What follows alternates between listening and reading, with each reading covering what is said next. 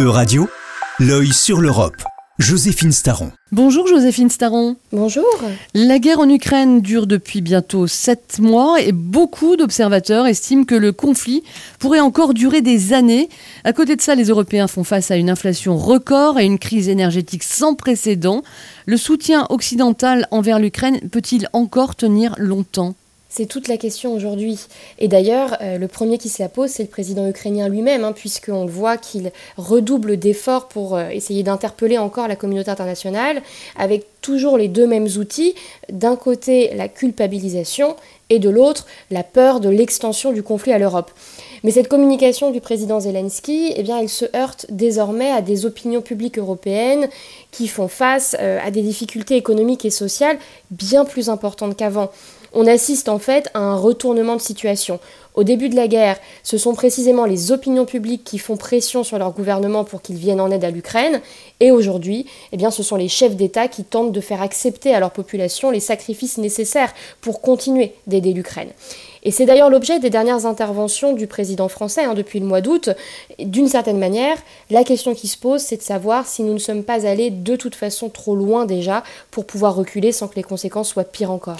Le, soutien des opinions publiques européennes semble s'étioler, hein, en effet, et, et on entend de plus en plus de voix s'élever contre les sanctions à l'égard de la Russie, disant qu'elles n'ont aucun impact sur la guerre et que les Européens sont les seuls à en pâtir. Cet argument est-il vraiment tenable? Alors, il n'y a pas de réponse simple à cet argument contre les sanctions. C'est vrai que les sanctions économiques et commerciales, elles n'ont jamais mis fin à un conflit, ni en Iran, ni à Cuba, euh, et ce n'est pas du fait des sanctions que la Russie cessera la guerre qu'elle mène contre l'Ukraine, ça c'est certain.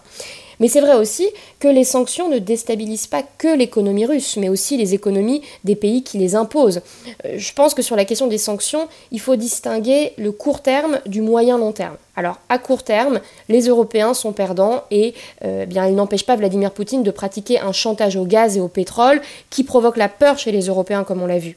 À court terme encore, euh, l'économie russe oui, elle est fragilisée, mais elle continue d'être largement abreuvée euh, par les exportations de pétrole à des pays tiers, euh, tous ceux qui n'imposent pas de sanctions à la Russie.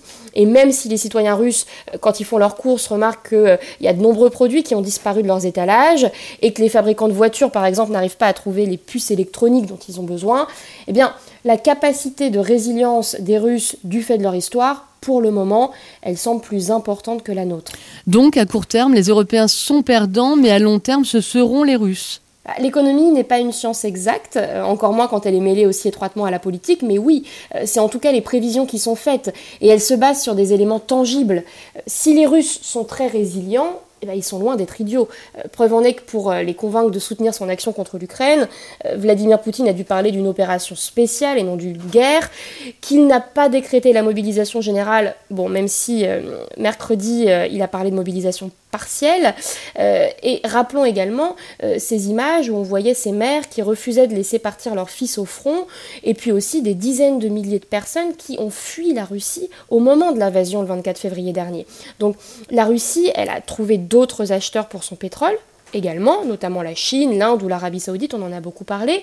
Mais dans ce type de relation, eh bien, elle n'est plus en position de force. Contrairement à son partenariat commercial avec l'Europe, avant les sanctions bien sûr, euh, où elle avait une position dominante, puisque euh, les pays européens dépendaient fortement de ses exportations de pétrole et de gaz, bah là, ces nouveaux acheteurs, ils vont négocier des tarifs moins avantageux avec la Russie à terme. Mhm. Donc, ce qui est certain, c'est que la Russie va avoir beaucoup de difficultés à retrouver cette position ascendante qu'elle avait grâce au marché européen. Et il ne faut pas oublier l'inflation, hein, qui est bien plus importante en Russie qu'ailleurs, notamment qu'en Europe. Euh, on note d'ailleurs que la Banque centrale russe a annoncé abaisser son taux directeur de 50 points euh, à 7,5% par an. Donc on ne peut absolument pas dire que les sanctions n'auront pas un effet massif sur la Russie. Simplement, eh cet effet, il sera retardé. Et les Européens, dans tout ça, en quoi euh, peuvent-ils sortir gagnants au final? Alors, la guerre en Ukraine, elle a révélé la dépendance, on peut dire, irrationnelle et stratégiquement absurde des Européens vis-à-vis de la Russie dans leurs approvisionnements en énergie et en matières premières. On l'avait déjà découvert avec la crise sanitaire, mais cette fois, ça concernait la dépendance vis-à-vis de la Chine. Donc, comme dans le cas du Covid, les Européens euh, ont été contraints de revoir leurs priorités et surtout leur modèle économique et commercial Aujourd'hui, enfin, euh, la question de l'autonomie stratégique de l'Europe, elle n'est plus uniquement posée par les Français. Jusque-là, on se sentait quand même un peu seul hein, à prêcher euh, pour une souveraineté et pour une puissance européenne. Et cette autonomie, bah, elle passe par deux étapes complémentaires.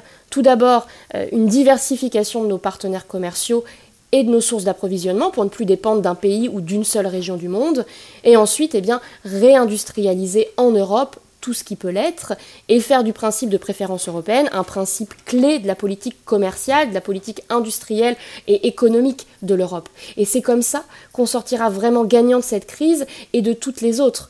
Mais bon, il faut reconnaître qu'aujourd'hui, il y a encore un peu de chemin à parcourir avant d'y arriver. Merci beaucoup Joséphine Staron, on vous retrouve la semaine prochaine.